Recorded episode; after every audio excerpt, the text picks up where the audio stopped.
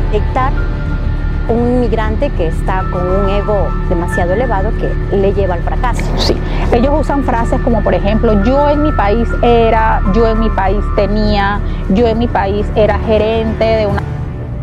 Convex Picture. ¿Por qué algunos migrantes fracasan? Mira, existen dos factores o dos características que identifican a los migrantes que están direccionados a fracasar. Es un tema muy común en mis mentorías. Existen dos tipos de migrantes. Primero, los que no saben manejar el ego.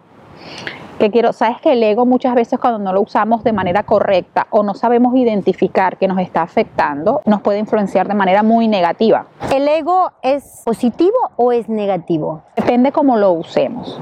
Recordemos que el ego nos está mostrando esas cosas que no nos gustan, que vemos fuera y que nos afectan.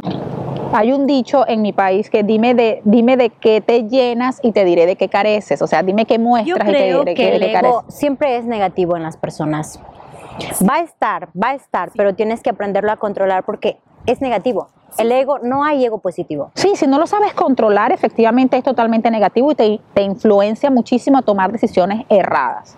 Entonces, ¿qué pasa? El primer tipo de migrantes es el migrante que no sabe manejar su ego y usan frases muy comunes y esta característica es fundamental. Para poderlos detectar. Para poderlos detectar. Así vamos a informar cómo detectar un inmigrante que está con un ego demasiado elevado que le lleva al fracaso. Sí, ellos usan frases como por ejemplo, yo en mi país era, yo en mi país tenía, yo en mi país era gerente de una gran empresa y tenía 300, 500 personas bajo mi cargo, yo en mi país, mi casa era más grande, habla mucho de las cosas materiales que pudo haber tenido en su país, porque aún no ha entendido que cuando tú eres migrante, tu vida comienza desde cero, eres totalmente anónimo, nadie te conoce, entonces para ellos eso es muy difícil o sea, el anonimato, que nadie te reconoce, porque es que uno emigra solo con cinco maletas. ¿Y cómo es la actitud? ¿Cómo te lo dicen? De una forma, yo tenía o yo tenía con una fuerza. No, es con, con una prepotencia, con altanería, muchas veces para hacer sentir mal a la persona a la que se lo estás contando, ya sea otro migrante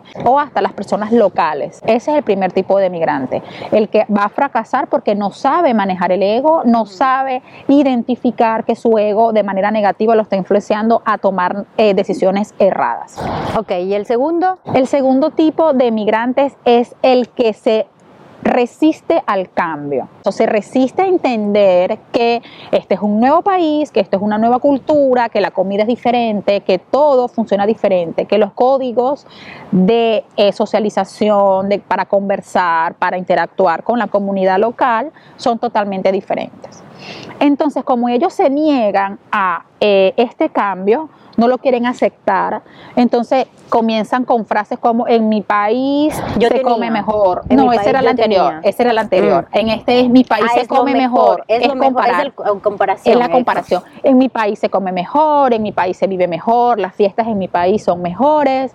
Em, está muy pendiente de las noticias que pasan en su país. Las mujeres. Dime, dime algo, Francis. Ahora vamos a hablar algo acerca de ti. ¿Tú cómo te sentiste al momento que, que llegas tú acá a Italia? Lo principal, mi autoestima golpeado y me afectó muchísimo el ego porque yo venía también de, de, de, una carrera profesional bastante exitosa dentro de mi país y trabajaba para una transnacional. Me permitía viajar mucho y cuando llego acá, mi título literalmente me dicen que no sirve. De verdad que eso golpeó mi ego y me bajó mucho la autoestima.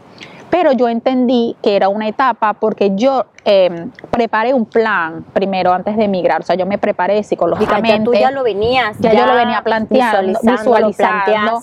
Yo estaba dispuesta a hacer cualquier trabajo porque yo no quería que el dinero que me traje se me terminara. Okay. Y yo le quería demostrar a mi hija la posibilidad de que sí se podía iniciar una vida desde cero en otro país. No fue fácil. ¿Por qué complejo. tomaste esta decisión, Francis? En mi caso fue el problema social, económico. Ah, eh, Venezuela. Venezuela, que todos saben eh, la situación crítica y la crisis humanitaria que hay en mi país, esa fue la, yo no quería que mi hija creciera en eso, o sea, yo crecí en un país bonito, en un país donde... Por brindarles y yo le quería brindar a tus hijos. una gama de oportunidades mayor, en ese momento tenía una sola hija a mi hija, o de cultura, de aprender otros idiomas, entonces esa fue la decisión primordial que nos llevó a mi esposo y a mí emigrar de Venezuela. Claro. Perfecto, Francis. Y cuéntanos también, ¿qué hiciste tú para poder superar, digamos, este, esta crisis de ego que tuviste en aquel momento? ¿Cómo fue tu trayectoria y qué estás logrando o has logrado hasta el momento aquí como migrante, digamos, ¿no? Logré identificar que esos sentimientos que estaba sintiendo y todo lo que estaba viviendo no era algo normal en mí y yo comencé a buscar información por internet, pero sabes, uno llega a ese punto que tiene tanta información que no sabes cómo procesarla o no sabes cuál es la correcta.